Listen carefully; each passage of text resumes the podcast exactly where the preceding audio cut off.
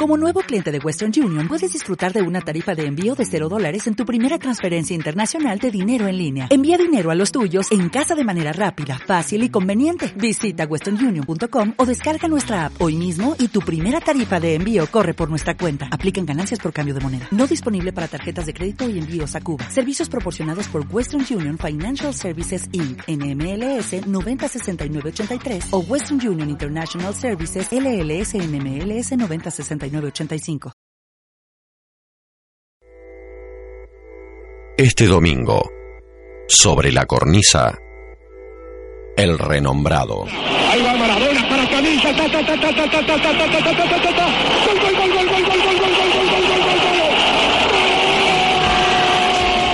El emotivo.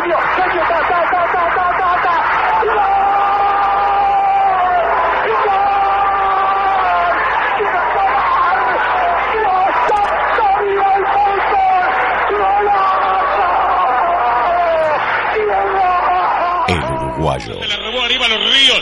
Tomá y hacelo, Diego, tiró. ¡Gol!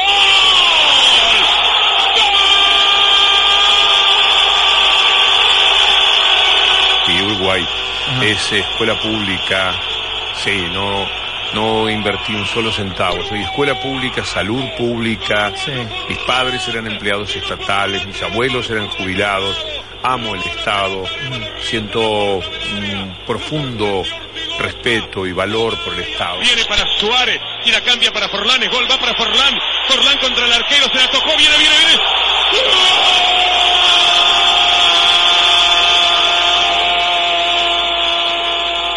El crítico. Son una mafia que en el fútbol le dio protección a Grondona mientras Grondona le sirvió el negocio, que le daba protección al presidente de River aunque se conformaban las barras bravas que había porque era el puntero más importante que tenía su presidente para fijar los precios que estafaban al fútbol y estafaban a la gente. El comprometido. Combato todo eso desde 1987-88, cuando se empezaron a conformar los multimedios de una manera solapada. Cuando, después de la reunión de Bañeto y Menem, el 12 de junio de 1989, pergeñan toda la privatización que se vivió en los 90, de las cuales la primera iba a ser Canal 13, la primera de todas las privatizaciones que hubo en la República Argentina, se acordó el mismo día que Alfonsín declinaba su poder en La Rioja en un mano a mano de Mañeto y Menem. Este domingo, en Radioactiva, Prometo hacerlo media horita nomás. No, sé tranquilos, ahora estamos tranquilos, ahora ya me liberé de todo. una hora de entrevista exclusiva con Víctor Hugo Morales. A mí me parece que cada vez que se abre un micrófono o que tenemos la chance de escribir una nota, lo que nos guía, lo que debe guiarnos, es cómo vamos a hacer que ese granito de arena contribuya a hacer un mundo más culto, más justo, más noble, más eh, solidario. Su historia. La primera experiencia en realidad son unos parlantes callejeros en Cardona. Es verdad. Con una consolita y un micrófono no muy profesional. Todas las tardecitas hacía mis programitas musicales. Su pensamiento crítico. Era conveniente sacar a los países del azote de la mortalidad infantil, de la desigualdad pavorosa en la que se había caído y demás. Hubo que tocar ciertos privilegios y ahí empezaron las molestias. Y además hubo una nostalgia de aquel poder que tuvieron los neoliberales. Así que en cada uno de los países hay una lucha a brazo partido entre el liberalismo de los medios que generalmente son los dominantes, los tradicionales, lo que vienen del fondo de la historia, que es una historia liberal. Su lucha por una comunicación más justa y comprometida. A mí este tema me interesa desde la conformación de los multimedios. Si vos rastreas en mi página o en el libro, está escrito, cuáles son los primeros síntomas de mi pelea, los encontrás en el año 87. Este domingo, a las 22 horas, sobre la cornisa. Entrevista exclusiva con Víctor Hugo Morales.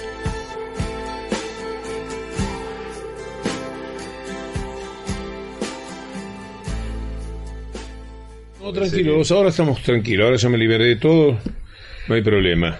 Eh. ¿Te conoces con Gebre, mi amigo? Lo- ¿Querés- lo- nos saludamos, sí. Es más, me quedé, me quedé, Sentate, me llamó la atención porque toma yerba canaria. No, de acá Así que todos. hasta sa- los sa- sabe, lo, porteños. sabe lo que es bueno. Hasta los porteños toman yerba canaria acá. Este, sí, sí, yo creo que un gran debe que hay acá con, eh, es con la yerba, porque la yerba argentina, mm, este, para nosotros por lo menos nos criamos tomando, tomando canaria y alguna otra por el estilo. Eh, bueno, primero, para arrancar, agradecerte, este, Víctor Hugo, porque primero me sacaste de paseo, lo cual fue como completar la visita. Este, realmente no estaba dentro de, de- lo previsto, pero está, fue, fue una linda, una linda experiencia haber este, compartido esos, esos lugares contigo.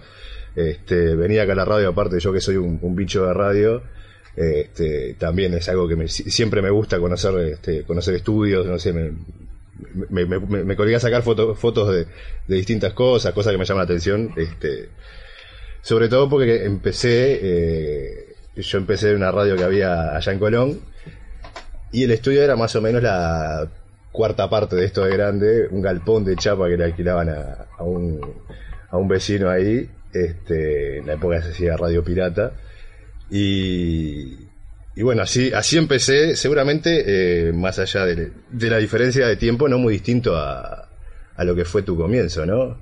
Quiero decir, eh, te vinculaste de, de entrada a radios comerciales, pero La primera experiencia en realidad son unos parlantes callejeros en Cardona. es verdad. Así que yo sé lo que es trabajar en un ámbito de dos por dos, con una consolita y un micrófono no muy profesional.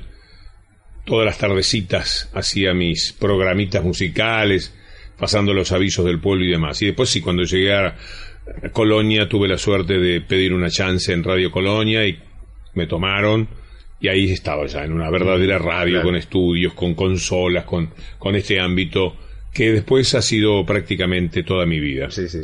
Que conociste, la, por lo que contás, la radio quizás en su función, este, por tratarse de un, de un pueblo del interior, este, netamente social, no sé si la palabra más correcta es social, pero en la época, me imagino, de, los, tele- los radiotelegramas y esas cosas, ¿no? Donde cumplía una función de comunicación dentro del propio pueblo. Bueno, en el pueblo no era una radio, eran parlantes callejeros. Ajá. El tipo de programación era pasar música y avisos. No sé si alguno de los programas tenía nombre. Cuatro o cinco horas cada día a la caída de la tarde. Fue en el verano y me fui en marzo a Colonia, o sea que fueron tres meses de trabajo. Pero no era lo que llamamos una radio con ese tipo Claro. de servicio que vos mencionás, que efectivamente es así. Las radios chicas del interior trabajan de esa manera, con mensajes de un padre Claro. a su hijo que está en el campo y cosas por el estilo. Pero no, yo ya entré a radios muy profesionales porque Radio Colonia era y es una radio muy profesional. Sí, sí, sí. Este, hoy cuando, cuando, cuando llegué, este, cuando nos encontramos, te, te contaba un poco cuál era la, cuál era el motor para esto. Este, también, este, respondiéndote esa, esa interrogante de, de qué me movía a trasladarme desde Montevideo hasta acá, espe- específicamente para esto. Este, y como te dije, ¿no? Em, es un poco conocer eh, a la gente que ha marcado y que, me ha formado en lo, en lo- en lo individual este, y también en lo profesional porque ha marcado ha, eh, ha marcado un camino a seguir.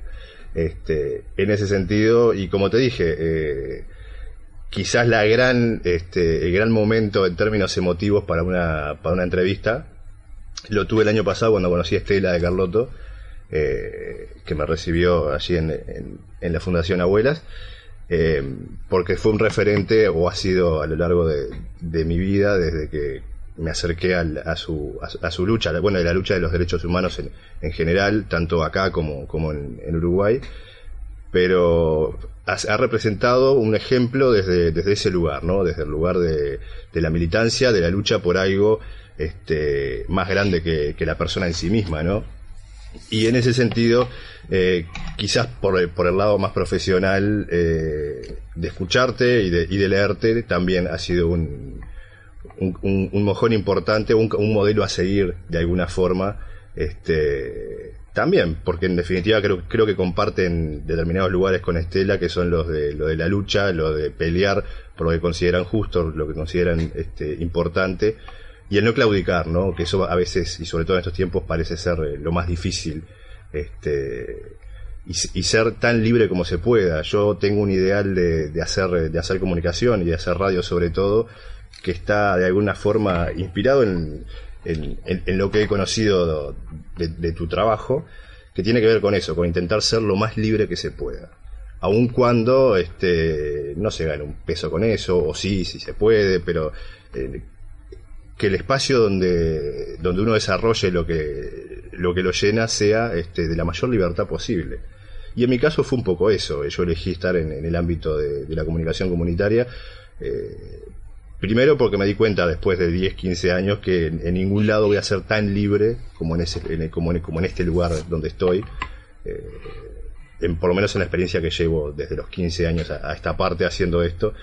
Eh, y eso de alguna forma te lo doy a vos y creo que la idea general de hacer estas entrevistas es un poco también homenajear y agradecer a la gente con la que, con la que me he rodeado quizás en, en el éter, contigo, en la lectura, en la música, pero, pero bueno, un homenaje de alguna forma este, a, a vos en este caso sobre, sobre lo profesional. Yo te agradezco enormemente. Todo contacto con el Uruguay para mí es un motivo de satisfacción porque hace muchos años que estoy afuera y de vez en cuando tengo la sensación de que se han perdido los vínculos que me han olvidado, cosa natural, porque los profesionales dependemos de la vigencia, de tener programas en determinado ámbito, pero cuando reaparece la posibilidad de estar en contacto con la gente del paisito, yo me siento muy bien, muy feliz y por eso el recibimiento es con mucho cariño, con mucho afecto y con mucho respeto. Bien. Eh, para arrancar con una pregunta fácil, ¿no? ¿Qué es ser periodista?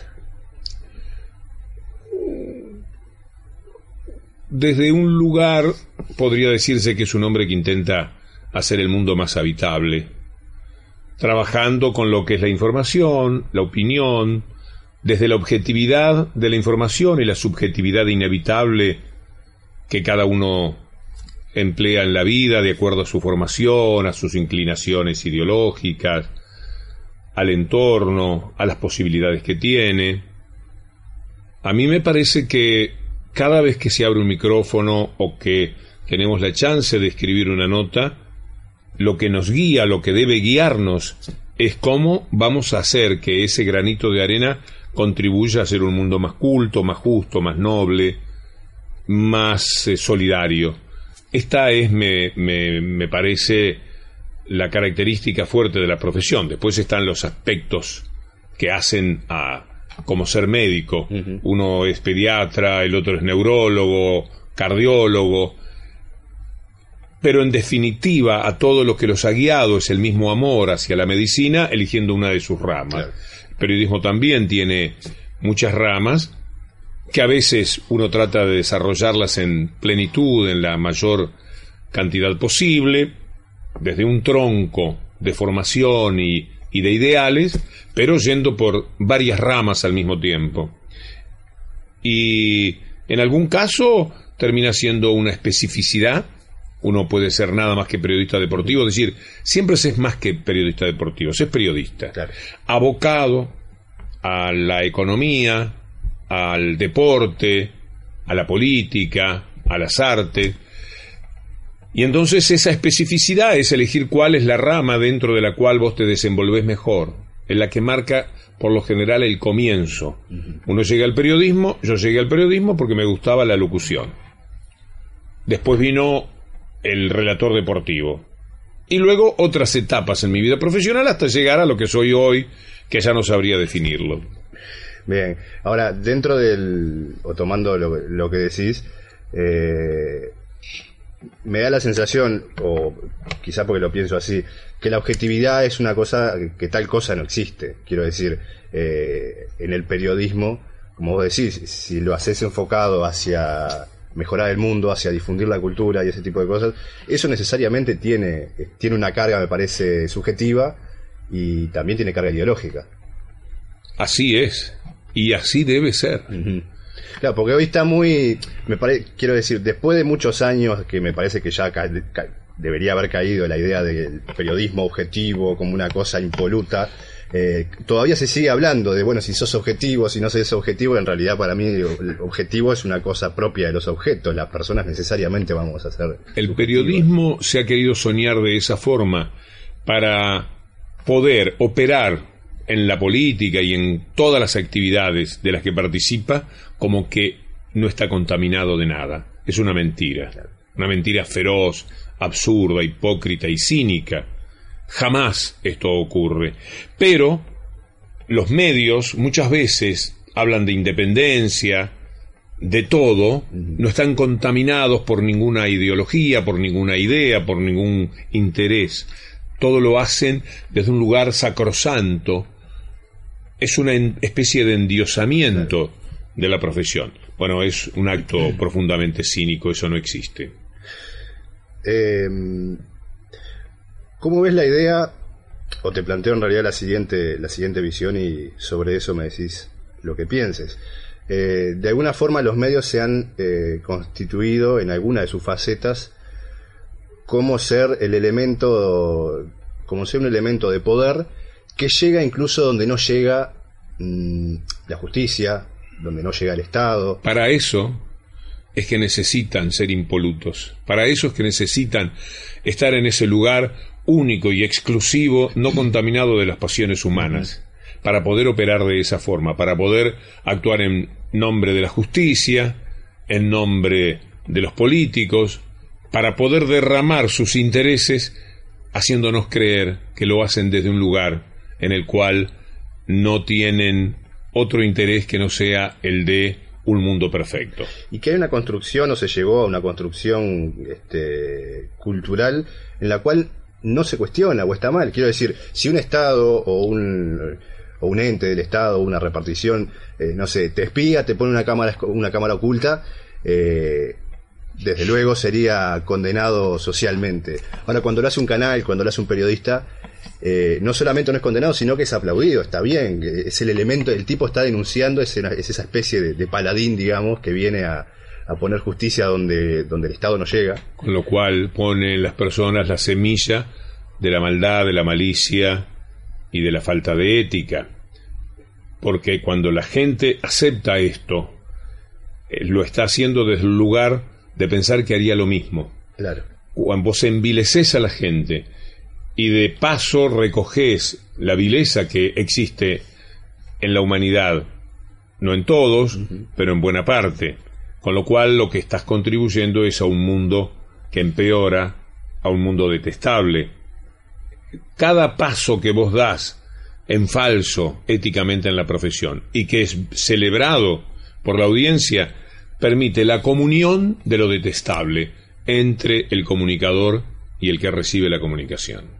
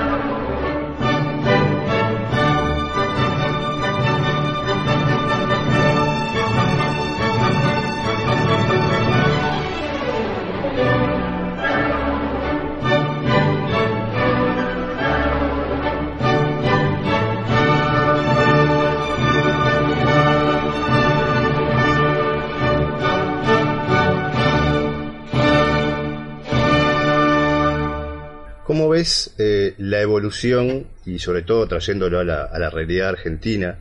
Eh, de lo que es la relación de el poder eh, desde lo institucional y los medios. Digo esto porque eh, ahora cuando en algún momento hablemos de lo que vos llamás el lado mañeto de la vida, eh, también es como que esos tentáculos obviamente trascienden lo que es la Argentina, al punto que del otro lado, de, en Uruguay, desde luego que lo que se levanta son Clarín y La Nación, básicamente, y eso opera desde luego en la subjetividad de la gente. Entonces, eh, el imaginario ese que generan este, llega, eh, creo que incluso en algunos aspectos lo he visto con más fuerza de la que se instala acá.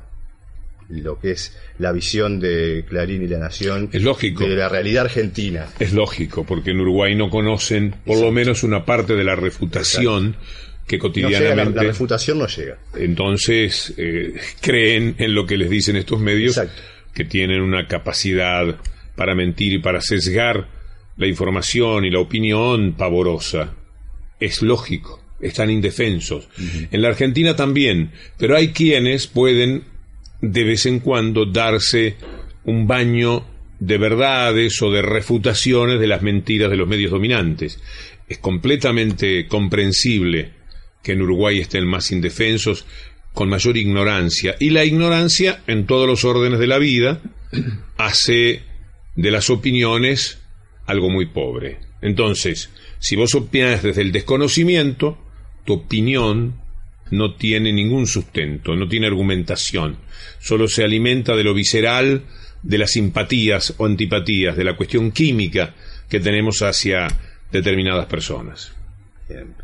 Em, para contarle de alguna forma, justamente, y tratando de romper ese cerco este, de, ignorancia que se teje de alguna forma. Eh, ¿Cuándo arranca esta especie de, de, esta especie no, este enfrentamiento real, porque no es una especie de nada, es en, términos reales, de, eh, de poder, de ejercicio, del poder en el cual queda por un lado el gobierno, la institucionalidad, y por otro lado los eh, un grupo hegemónico de medios de comunicación, como en este caso es eh, Clarín. Esa lucha existe en todos los países hoy día. Sí, sin duda. América se ha dado gobiernos progresistas y podría decirse que hasta Estados Unidos tiene una forma de gobierno progresista hacia el interior, no en la política ah. exterior. Pero hacia el interior hay quien piensa en la salud pública, quien piensa en la integración, quien por lo menos en el discurso, no siempre en lo que ha podido hacer en la realidad, ha creído en dignificar lo que llamamos la inmigración, en hacerla más llevadera, en todos los aspectos. Esos gobiernos progresistas, en general en América Latina, vinieron a cubrir, a corregir los errores del liberalismo salvaje que tuvimos en los años 90, después de la salida de las dictaduras que justamente se implementaron para todo esto. Al principio esto no dolía, era conveniente sacar a los países del azote de la mortalidad infantil, de la desigualdad pavorosa en la que se había caído y demás. Sin tocar beneficios, quizás, se me ocurre. Que, que mientras no se tocaran ciertos privilegios, está bien sacar a los pibes de la miseria, implementar algunas cosas, pero sin, que cambie algo para que no cambie nada. Hubo que tocar ciertos privilegios y ahí empezaron las molestias. Y además hubo una nostalgia de aquel poder que tuvieron los neoliberales de los años 90 que todavía están vigentes y nos habitan.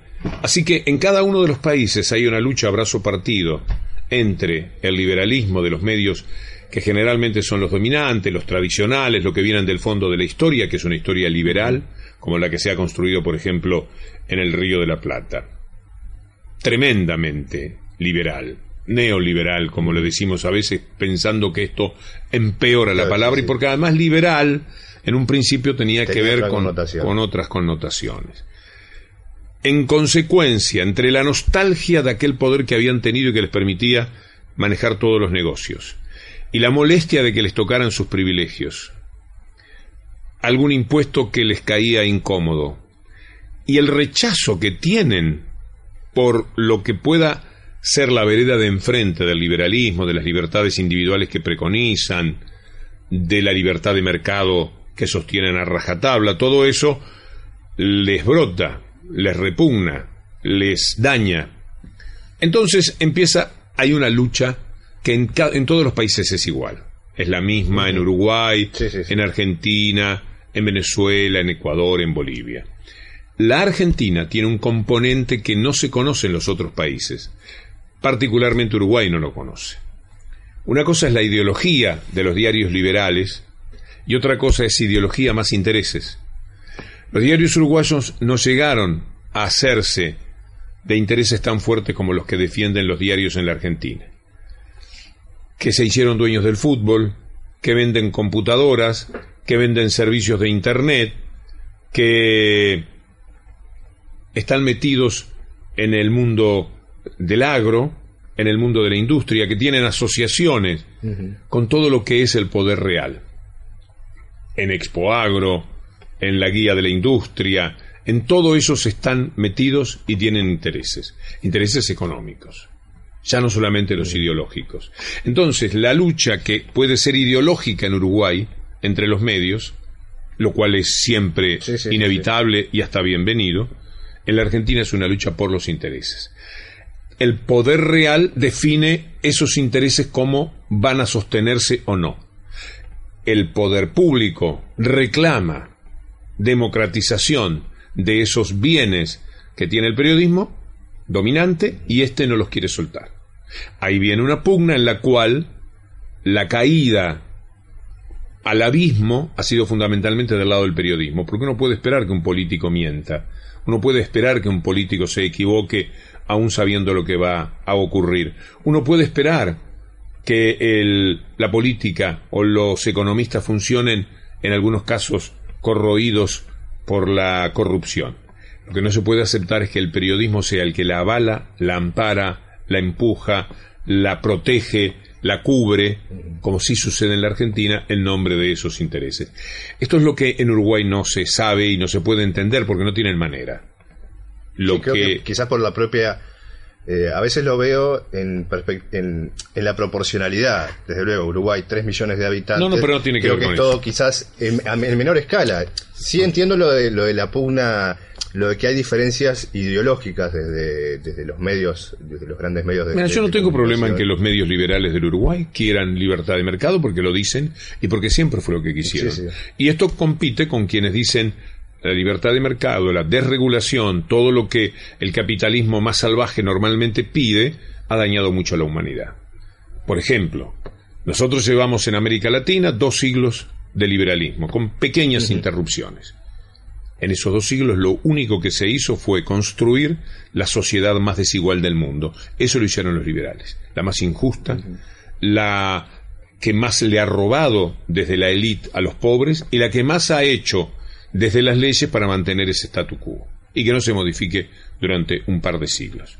Bueno, entonces vos tenés al liberalismo defendiendo eso, el nombre de sus libertades de mercado que siempre prometen que un día nos va a llenar de felicidad, y del otro lado a quienes quieren un mundo más regulado, tomar un poco más de los que tanto tienen, que no se sabe de dónde lo tienen además. Nadie que tenga 20.000 hectáreas podría explicar cómo que Dios le dijo desde lo alto esas 20.000 hectáreas son para usted, que a veces son 50.000, a veces son 500.000, unos pocos que tienen toda la tierra.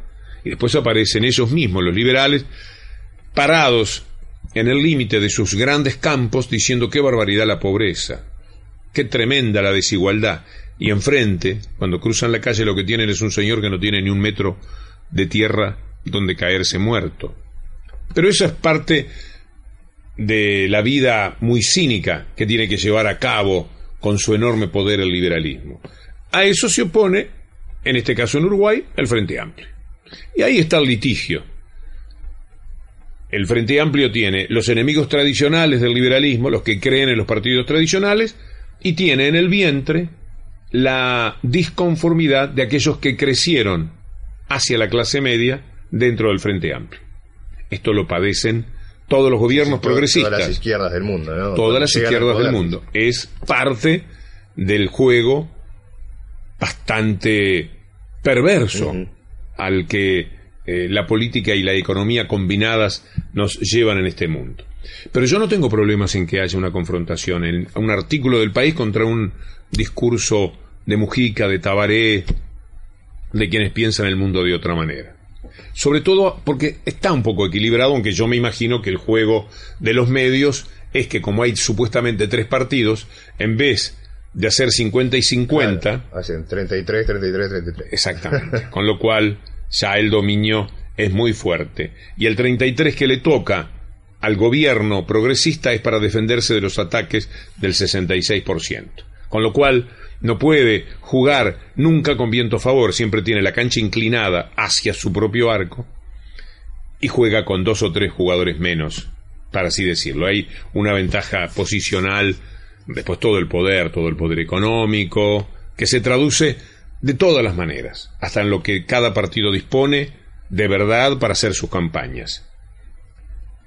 Estoy seguro que la campaña de la derecha contra la izquierda en Uruguay tiene un 70 un 75 a un 25 un 30. Sí, sí, seguramente. No lo, no lo puedo decir con certeza, lo imagino, lo viví en su momento.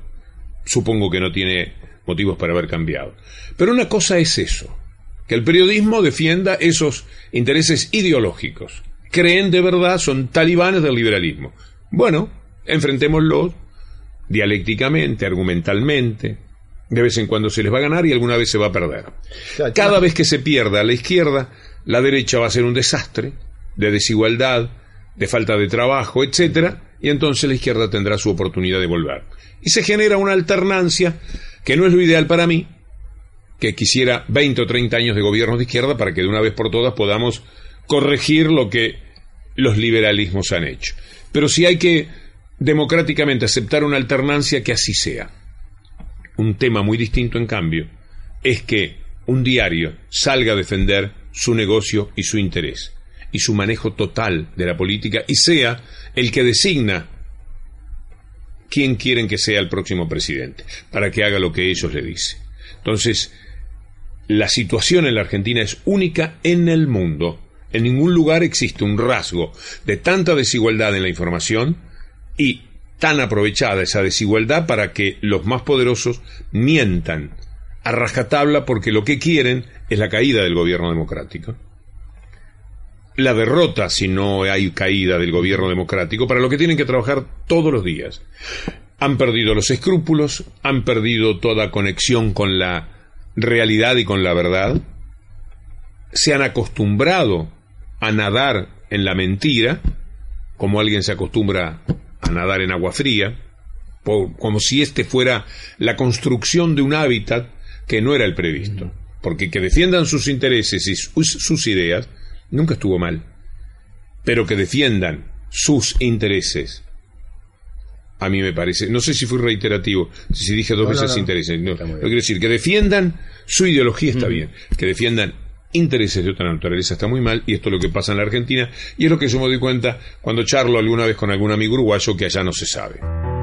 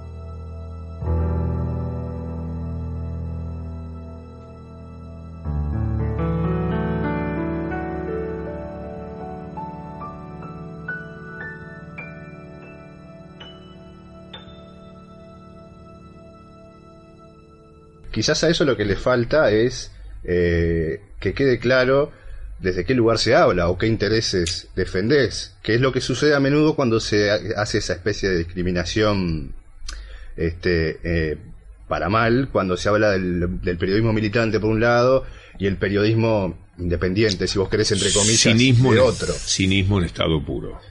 Es un periodismo militante por el liberalismo. Lo que está en pugna es liberalismo con progresismo. Hay una vieja militancia del periodismo desde el primer diario blanco o colorado que hubo en el Uruguay si tomamos el ejemplo del Uruguay. Militaron por sus ideas y por la conformación de un mundo semejante al que soñaron. A lo mejor lo creyeron bueno, está demostrado que ha sido un horror. Pero lo creyeron bueno quizás. Démosle ese derecho, ese reconocimiento. Pero toda la vida militaron siempre fueron militantes de una idea que era la del liberalismo. Por lo tanto, solo desde el cinismo se puede decir que hay militantes o no militantes. Todos estamos militando en la vida permanentemente por el mundo que soñamos. En ese sentido, cuando se habla, como, se, como, he escuchado y he visto que, se cuestiona, bueno, si vos lo harás por guita, si también del otro lado también lo harán por guita, eh, en algún momento me llevó a pensar, eh, y bueno, quizás así como estás vos de convencido de que es lo justo, eh, que me acerco más a tu idea, desde luego, eh, yo no sé si en definitiva Nieto o quien sea, en su fuero más íntimo, y en el absoluto error para mi entender, pero en su fuero íntimo está convencido de que tiene derecho, como toda la oligarquía y toda la clase dominante, yo creo que realmente están convencidos que tienen derecho a tener por encima de los demás, aun cuando eso sea a costas de que otros no tengan nada. Está bien lo que decís. ¿Cómo una persona acepta que es justo que tenga él un millón de hectáreas y 39 millones 800 mil argentinos o 39 millones y medio no tengan un metro cuadrado? Desde que vos podés construir una idea que favorezca la aceptación de ese mundo, porque es lo que te conviene, Alguien podrá decir, mira, no es porque tiene un millón de hectáreas de campo, el tipo piensa eso. Pero la enorme casualidad que hay entre el interés satisfecho y su pensamiento limita la chance de creer que no haya al mismo tiempo un interés. Porque ese que se quedó con el campo es el que hizo las leyes, ese fue el que escribió seguridad jurídica, ese es el que habló de la libertad de mercado para poder sacar los productos materia prima y, dejar entrar lo que a él le servía, que entrara, qué sé yo, no, no, no quiero hacer una digresión plenamente política de, la nota, pero eh, la intencionalidad no tiene por qué ser aviesa, pero es muy difícil de demostrar que no es desinteresada. Mm. O perdón, que es, desinteresada. Eh, contame contale aparte a la, a la gente también en esta idea de, romper ese ese cerco de ignorancia eh, ¿en qué momento surge esta esta cruzada que de alguna forma ha llevado durante estos últimos años em, y de qué se trata yo a mí me pasó en determinado momento me encontré vos todavía no leíste el libro. El que sacaste ahora no. Bueno ahí está todo de alguna manera es un análisis que excede la anécdota de lo que a mí me pasó y me llevó a escribir ese libro, entre otros que estoy siempre preparando y, tengo en ciernes. Pero el libro de lo que se ocupa es de, de este momento de política y explica desde cuándo. A mí este tema me interesa desde la conformación de los multimedios. Si vos rastreas en mi página o en el libro, está escrito, ¿Cuáles son los primeros síntomas de mi pelea? Los encontrás en el año 87, hace 27 años. En los años 90 vas a encontrar varios elementos que demuestran que la lucha es contra los multimedios y contra los nacientes oligopolios. En el año 1990 y algo se afianza el manejo del fútbol por televisión por la televisión privada manejada por esta misma gente. Todos los vicios del fútbol y todos los vicios detestables que uno puede encontrar en, en la sociedad empezaron a estar allí. Con lo cual yo empiezo una lucha bastante en soledad, casi te diría exclusiva. En los 90, pleno, pleno, Pero- plenos gobiernos neo- neoliberales. En mi libro o en mi página vos podés encontrar testimonios elocuentes de esa pelea. Tampoco podría yo decirte por qué. Me pasó. Era un obs- observador, así como comentaba que había jugado bien River, comentaba que el fútbol estaba en manos que lo robaban a los clubes y le privaban a la gente de la democracia que hoy hay con el fútbol para todo. Y la audacia llega a su marca mayor en el año 2000, o sea, hace 14 años, cuando me presento en el Senado de la Nación con un discurso que está en la página y una parte en el libro, hablando frente a los senadores de la Argentina contra la mafia mediática que en aquel momento estaba robándose el fútbol de la selección, además del fútbol de los clubes. Leer ese discurso del año 2000, la versión taquigráfica de ese discurso, termina con las dudas de desde cuándo viene mi pelea. Viene desde el fondo de mi vida casi en la Argentina. Mínimamente año 87. Yo te diría que radialmente, porque yo no escribía, no siempre escribí, no siempre, pero muchas veces fui reporteado. No obstante, yo estoy seguro que la pelea se remonta al año 84, 83, en el que yo me recuerdo diciendo cosas que todavía no tenían el peso que pueden tener ahora, porque en aquella época yo era un recién llegado, alguien no demasiado conocido, o solo conocido en su faceta de relator deportivo, que era así, trascendente, pero de la que nadie esperaba que además fuera el intento humano de entender mejor el mundo y de colaborar para hacerlo un poco mejor. O sea que en ese terreno hay una coherencia demoledora, demostrable. En el año 2000 me presento en el Senado en, en junio y en noviembre participo de la transmisión histórica de un partido de fútbol eh, que tenían trabado y, para mi manera de ver el mundo, robado los medios dominantes. Juegan en Tokio, Boca y Real Madrid la final de la Copa Intercontinental. Y yo pongo por encima de mi hombro en televisión una ventanita a través de la cual se veía el partido. Esto me cuesta en estos momentos un juicio que lleva ya 15 años, que en la segunda instancia me declararon perdedor y que me va a costar, si se ratifica el fallo, varios millones de pesos. Pero si una persona Por pasarlos básicamente sin tener el... Sin el tener- argumento sería sin tener los derechos. Así es. Algo así. Sí, así es. Todo lo que vino después me da la razón. El fútbol fue para todos, como yo quería. Eh, lo- los derechos de, de la televisión privada se terminaron. La estafa a los clubes y a la selección se terminó. Todo es como, más o menos, yo me permitía soñarlo y defenderlo, pero igual he perdido el juicio. Esto porque lo cuento porque es la demostración fehaciente de una larga lucha contra un poder demencial, demoníaco, perverso, que no puede ni, con, ni consigo mismo.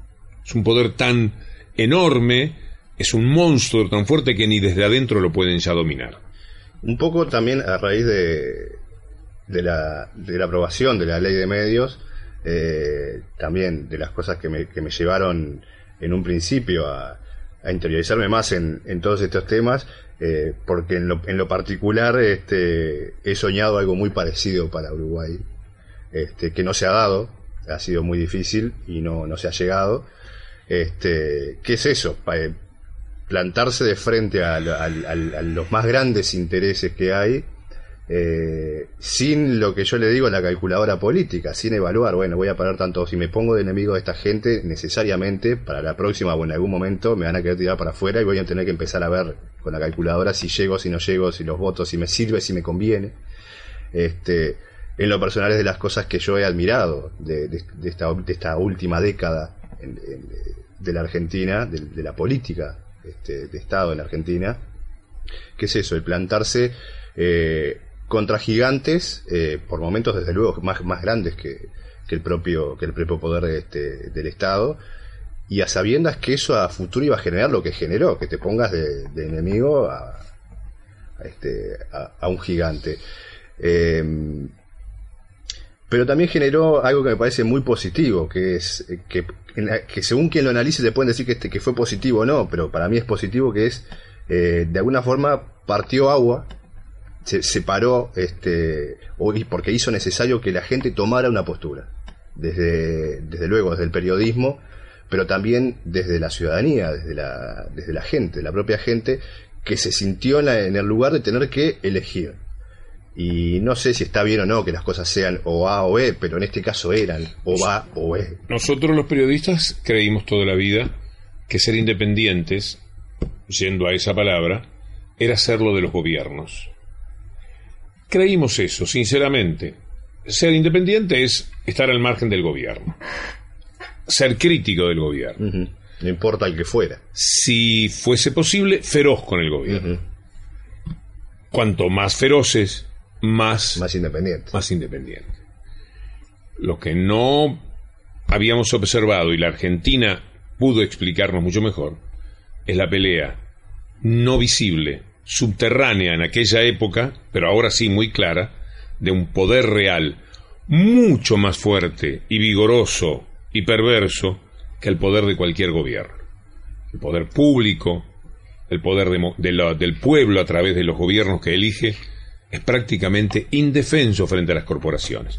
Estaban trabajando desde la oscuridad.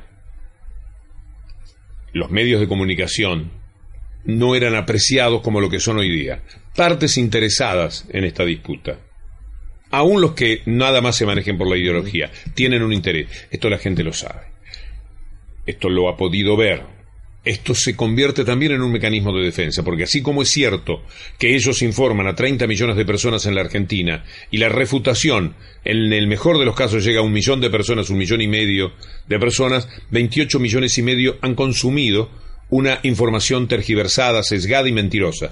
Pero también es verdad que buena parte de esa población, no sé cuantificarla en porcentajes, sabe que hay que desconfiar de lo que dicen los diarios que pueden estar mintiendo. Yo sé que están mintiendo siempre, pero por lo menos ya hay una creciente desconfianza en la gente que consume los medios de comunicación. Todavía no lo pagan en la Argentina porque el odio hacia la izquierda y hacia el peronismo, combinados, como ocurre desde el Uruguay, juega muy fuerte para que la gente mire con simpatía la mentira. Mirá a dónde han llevado a la gente. Pero cuando no la puedan mirar con simpatía, porque ya no van a tener odio por, eh, como tienen por este gobierno, van a saber verdades sobre esta forma de hacer periodismo y todavía les va a jugar más en contra.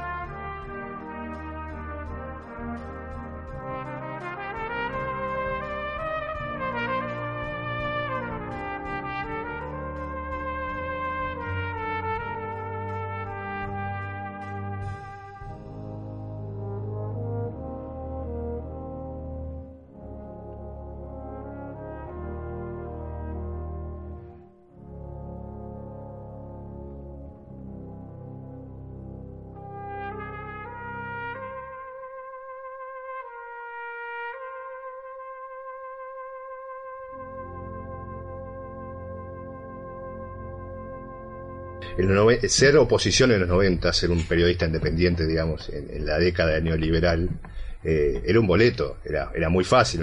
Quiero decir, pararse de ese lado era como que lo más, eh, lo más lógico, si se quiere, eh, por las características que tenía, porque no era solamente un, liberalismo a ultranza, sino también la corrupción que, que, traía consigo. Entonces también oponerse a eso era como que un lugar muy, muy fácil de adoptar. Digo, apoyar eso era quizás quedar en offside más fácil, o que te tildaran de, cómplice más, más fácilmente. Eh, claro, cuando hay, cuando cambia ese, ese gobierno, cuando aparecen gobiernos más progresistas, este, da la sensación de que ahí quizás gran parte del periodismo se quedó en offside y no sabía bien, bueno, porque si me gusta, me resulta simpática tal o cual medida de este gobierno, pero si salgo a apoyarla, eh, puedo quedar como que soy un oficialista y yo tengo que ser independiente. Entonces, como que en un principio no estaba claro. Eh, daba la sensación de que había una especie de confusión en, parte del periodismo que era, bueno, ¿qué hago? Tengo que ir para un lado, para el otro, y no queda claro. Todavía existe eso. Yo conozco muchos comunicadores que aún tratan de navegar un poco por el medio, para protegerse, para que no los ataquen por la posibilidad de que los estigmaticen los medios dominantes, que es lo que inmediatamente hacen, y seguramente pensando críticamente del estado de cosas que es el periodismo, no se animan a decirlo. Mi libro no ha merecido entrevistas ni siquiera de los amigos que tengo en los medios, porque la jugada es la siguiente, si ellos me entrevistan saben lo que yo voy a decir conocen mi discurso. Pero también el lado mañeto, los medios dominantes, conocen ese discurso y saben que yo lo digo en todas las ocasiones que se me presentan. El que me dé la ocasión de decirlo también es un enemigo. De antemano, el profesional. Una especie de autocensura. Hace esa lectura y no me han entrevistado. Un libro que por sí solo, con el autobombo mío, ha impreso 30.000 ejemplares que es una verdadera locura, estamos en la quinta edición, que ese libro no merezca ni comentarios, ni entrevistas, con los cuales naturalmente el libro pegaría otro salto cualitativo, es demostrativo, y yo lo asumo con serenidad, de cómo son las reglas de juego hoy día en la Argentina. Y dónde hay miedo, hay miedo a ese poder diabólico de lo mañeto, del lado mañeto de la vida, que ni siquiera es una persona, es la conformación de un poder. Es una ideología quizás en sí misma. Sí, no, una ideología es una palabra que a mí me merece respeto. Yo no tengo problemas con... Que queda grande. Sí. sí. No, no, es una mafia parapetada detrás de la libertad de expresión, detrás de la condición del periodismo, de lo impoluto que es el periodismo, y del cinismo que conlleva la defensa de estos postulados que todos sabemos que son una mentira. Ahora, y estos, este espectro del periodismo que de alguna forma quizás se defina, se, se divida en varias categorías, quizás algunos que sean más eh, funcionales por porque estén convencidos quizás, quizás otros por miedo, como vos decís, pero en cualquier caso no terminan siendo todos funcionales a la misma sí. la misma maquinaria. Sí, sí, es así. Penosamente es así, pero todos van encontrando alguna salida. Yo en el libro lo pongo. Todavía son gente que sale de la trinchera, tira unos tiros y se vuelve a la trinchera. Están tratando de salvar su pellejo. Algunos en el fondo de su corazón no quieren cerrarse puertas, porque esto naturalmente, en mis 27 años mínimo de pelea contra, contra todo esto, yo me cerré las puertas de multimedios, de los que transmitían el fútbol, siendo un aceptable relator, nunca estuve allí. Aunque la verdad es que me ofrecieron en alguna ocasión. Pero sería largo de explicar. La parte menos contaminada de esos intereses era la que me ofrecía alguna vez estar allí y mucho antes de la carga ya formal y frontal contra ese poder. Así que te cerrás puertas, te atacan, te estigmatizan, te quitan posibilidades de trabajo y de lucimiento de reconocimiento, porque es todo un establishment lo que funciona. Yo, yo he roto con todo lo que es el establishment. He roto con los que entregan el, premio Martín Fierro, he roto con las corporaciones periodísticas de asociaciones de periodistas que funcionan de acuerdo a los dictámenes del, del, Grupo Clarín, como una institución que acá se llama FOPEA, un foro de periodistas, que es una, un brazo, un tentáculo más del poder mediático del grupo dominante, Así, del Grupo quizás Clarín. a nivel más este, internacional, la Sociedad Interamericana de Prensa. La Sociedad Interamericana de Prensa, ADEPA, que es la, lo que con- tiene a los diarios, están muy bien organizados, lo tienen muy bien armado, el tinglado dentro del cual nos tenemos que mover. Entonces, cuando vos rompes con una forma de poder, como sería lo mediático, vas rompiendo con todo. Renunciás poco a poco a todo y quedas condenado a una cierta soledad, muy disfrutable, a veces peligrosa, a veces dañina en el corazón, con muchos ataques a la credibilidad, pero muy digna finalmente. Es muy grato a veces estar del lado opuesto a ese lado mañeto de la vida. Bien. Eh, ¿Qué queda para, para el futuro? ¿O cómo ves que cómo ves hacia adelante este, esta realidad que si bien en la Argentina es este, Si siguen los gobiernos progresistas, el periodismo no va a cambiar, mucho menos en la Argentina. pero, eso cuan- ta- pero la continuidad también está, está ligada a, en cierta forma depende de cómo se muevan esos mismos o que hagan esos mismos Así es, así es, es un círculo no virtuoso. Los medios monopólicos quieren que las cosas sean de determinada manera. Si son de determinada manera, puede ser que retornen un poco a las fuentes de un periodismo que tenga lo ideológico, pero que se parezca más al periodismo. Perderían la necesidad de mentir, porque mienten para destruir a un gobierno, para destruir su credibilidad, para asegurarse que lo van a derrotar cuando ese gobierno no esté, cuando ese poder no esté, como no hay función, no lo van a poder atacar. Se van a olvidar de él. Van a tirar algunas pálidas, van a justificar algunos errores que cometan en la problemática que les dejó ese gobierno, pero será mucho más leve. No van a tener el poder destructivo feroz que han tirado ahora sobre todo esto. En consecuencia, no tendrán tanta necesidad de mentir, volverán a a las fuentes de un periodismo un poco más sano, la gente que estará advertida de cómo procedieron en todos estos años, sabrá evaluar los desmanes que puedan cometerse, con lo cual se van a dosificar en el tiempo. Sí, quizás el mejor legado que, que uno puede sacar haciendo, también mirando con el diario de ayer, ¿no? Eh, que, a ver, me- por ahí me centro un poco más en Argentina, pero para mí es el caso eh, llevado a su máxima expresión de lo que sucede, como decías hoy, en toda Latinoamérica, ¿no? Pero quizás lo que termina quedando es este ese legado del cual hablaba, eh, justamente eso, que quedó algo en la cabeza de la gente. No importa más allá, mañana estará un gobierno más progresista o no, volverá a la derecha, como también puede, puede suceder.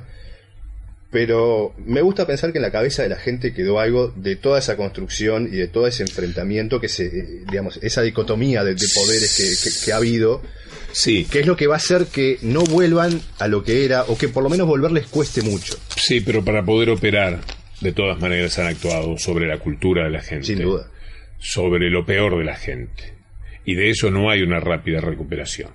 Lo que va a haber es una prevención de esa misma gente respecto a las verdades y falsedades del periodismo. Van a estar más atentos. Han desarrollado cultura para saber cuál es la mentira, pero no han desarrollado ante este ataque brutal a la inteligencia algo que los convierta en celadores más inteligentes de lo que impide hacer un mundo mejor.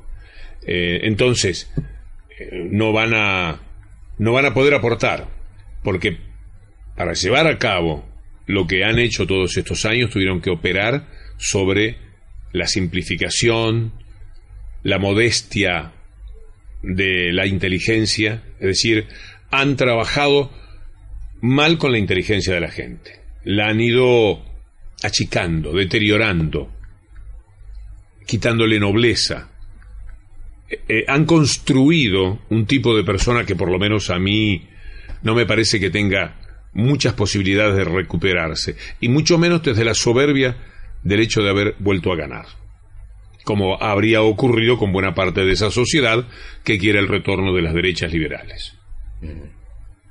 Bien, ya antes de terminar, eh, cruzamos de vuelta el charco, eh, como hoy te contaba, en octubre, aparte de haber elecciones nacionales, eh, se plebiscita un proyecto de, reforma constitucional para bajar la edad de imputabilidad a 16 años. Este, nosotros somos parte de, organizaciones sociales que están trabajando en contra de, este, de esta iniciativa. Eh, como es un plebiscito, en realidad queda supreditado a que la gente vaya y vote por la positiva solamente y que tiene que conseguir un 50%, si no consigue eso no, no saldría.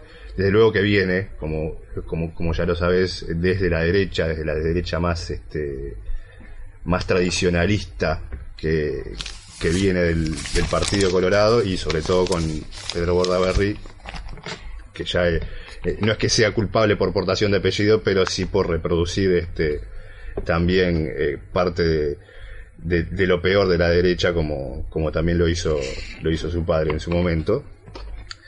En ese sentido, ¿qué opinión te merece algo como, como eso? Estoy en línea con lo que vos pensás. Es imposible acordar por mil motivos. Primero porque, por lo menos en la Argentina, quedó demostrado por el doctor Zafarón, integrante de la Corte Suprema de Justicia, que el número de delitos cometidos por menores de 16 años es ínfimo. Segundo, porque la cuestión punitiva que siempre está en la cabeza de la derecha está demostrado en los Estados Unidos de nada sirve porque Estados Unidos es el país con más presos, tanto en número como en porcentaje de su sociedad. Y no por eso el delito ha disminuido. En el delito conviven muchos aspectos, uno de los cuales es la desigualdad la profunda desigualdad, es un elemento, es un disparador. No es el único, ni solucionando la desigualdad el hombre dejaría de delinquir plenamente. Pero de ninguna manera es un correctivo, como está demostrado. Tomemos números, estadística de los Estados Unidos, donde está bien que las cárceles son privadas en muchos casos, en Estados Unidos, con lo cual tienen mucho interés en tener gente presa, porque es un negocio, pero tienen más de dos millones de presos, un porcentaje altísimo de la población. Y no por eso el delito se ha terminado. Y condenan a la pena de muerte muchos estados y no por eso el delito se ha terminado. No es una cuestión punitiva, es una cuestión de un trabajo de fondo que eh, los países de capitalismo salvaje como el de Estados Unidos 1980-2010 o 2000, por lo menos 1980-2000 ha tenido, a diferencia de Europa que siempre tuvo un capitalismo mucho más moderado, mucho menos salvaje que el capitalismo de los Estados Unidos, hasta que cayó ahora en el mismo recetario que impuso el mundo de la salvajada económica en la que hemos vivido durante todos estos años y lo están pagando también en estos momentos en Europa, donde la situación es pavorosa en la mayoría de los países, incluyendo España, que hasta ayer nomás se creía que estaba en el mejor de los mundos. Así que bajar la edad de imputabilidad es un gesto más de una derecha que lo único que quiere es estigmatizar y excluir y señalar de antemano, de antemano quién es el potencial delincuente. Ellos ya lo están designando a cuál es el, el delincuente. El joven, el oscuro, el pobre, ya lo tienen perfectamente, el perfil está trazado. Sobre ese perfil quieren trabajar para limpiar la sociedad de lo que a ellos les molesta. Porque al que está satisfecho, los insatisfechos le resultan una molestia. Así tengan 16, 15, 14, porque cuando aparezca un chico de 14 años que cometa un delito, entonces habrá que bajar a los 14 años la idea de imputabilidad. La campaña no tendría final. No tendría nunca un cese. ¿Por qué, ¿Por qué 16? ¿Por qué no 15? ¿Por qué no 17? y aparte lleva a un lugar donde hace unas semanas este, entrevistaba a Enrique Viana, que era fiscal que estaba y que está trabajando con este tema, así contra, así como estuvo también fue una pieza muy importante en lo que era la lucha contra la mega minería y ese tipo de, reivindicaciones. Eh, así le fue, lo, lo, quitaron de su rol de fiscal. Este, Mira, no se puede vivir en el capitalismo y esperar hacerlo tranquilo. No, no, sin duda. Para mí siempre resultará un milagro que un hombre imaginario con 25 o 30 años, casado con un par de hijos, a la noche no tenga para darle de comer a sus hijos y al otro día salga a buscar trabajo o a trabajar y no salga en realidad a cobrarse el robo que el capitalismo le ha hecho. Yo he visto, esto es interesante de apreciar, he visto velatorios de delincuentes que parecen hombres que han hecho un gran bien a la humanidad. He visto cuadras enteras de flores y de gente acompañando a delincuentes. ¿Por qué? Porque son caídos muchas veces, filosóficamente para ellos, en la batalla contra los que antes los robaron a ellos. Entonces, cuando un delincuente sale de su hábitat, sale en realidad a pelear contra ese establishment que lo, que lo robó, que lo despojó de ilusiones, de trabajo, de educación, que lo, lo, lo aseguró en la miseria, en, el resentimiento, en la, en la vida más miserable.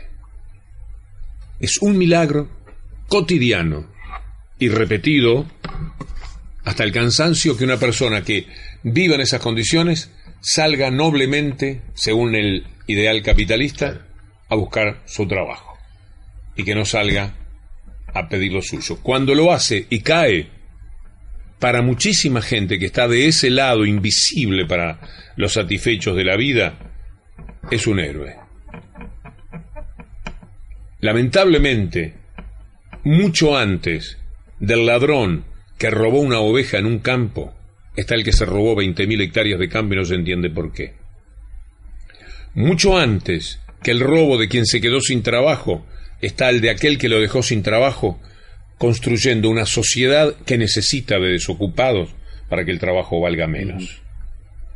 Así que vivimos dentro de un contexto en el que lo inexplicable es que no andemos caminando agachados esquivando balas.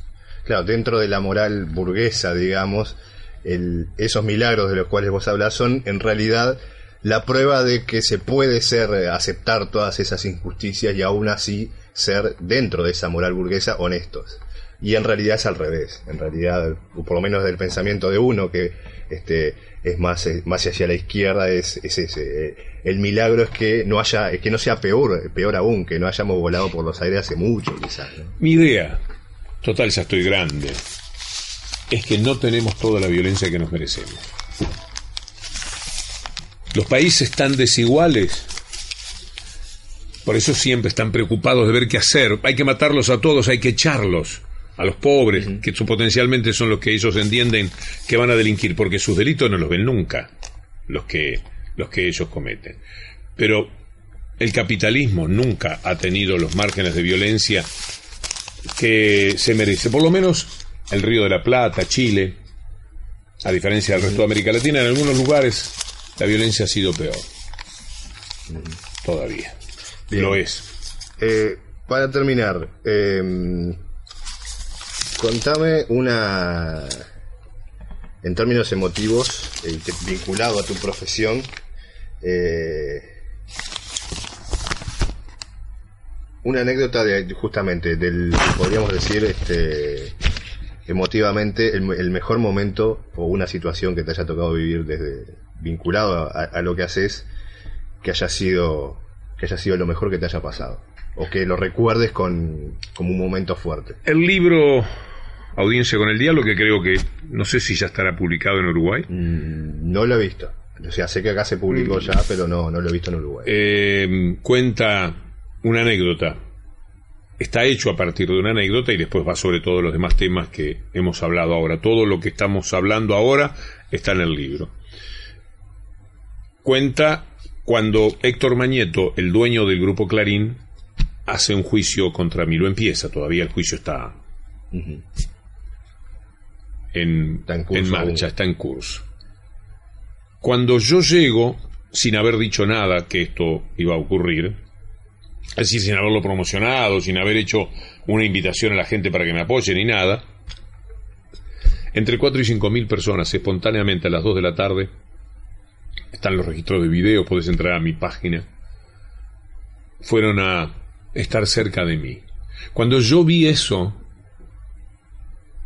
creo que viví el momento de mayor alegría espiritual. El acompañamiento de la gente fue histórico, fue sublime, fue maravilloso. Y yo creo que para un periodista empeñado en ciertas luchas, ese reconocimiento, ese aval, ese cariño, ese afecto, son el capital más grande de toda mi vida. Bien. Por último, y sí, con esto cerramos. Dale tranquilo. Si se encontrara, por un milagro de la vida, eh, el Víctor Hugo de Cardona, cuando vivía en Cardona, con el Víctor Hugo que tengo ahora frente a mí, eh, ¿qué pensás que te diría él y al mismo tiempo qué le dirías vos a él? El Víctor Hugo de Cardona diría en qué lío te metiste. Y el Víctor Hugo de ahora le diría, bueno, pero por lo menos no te defraudé.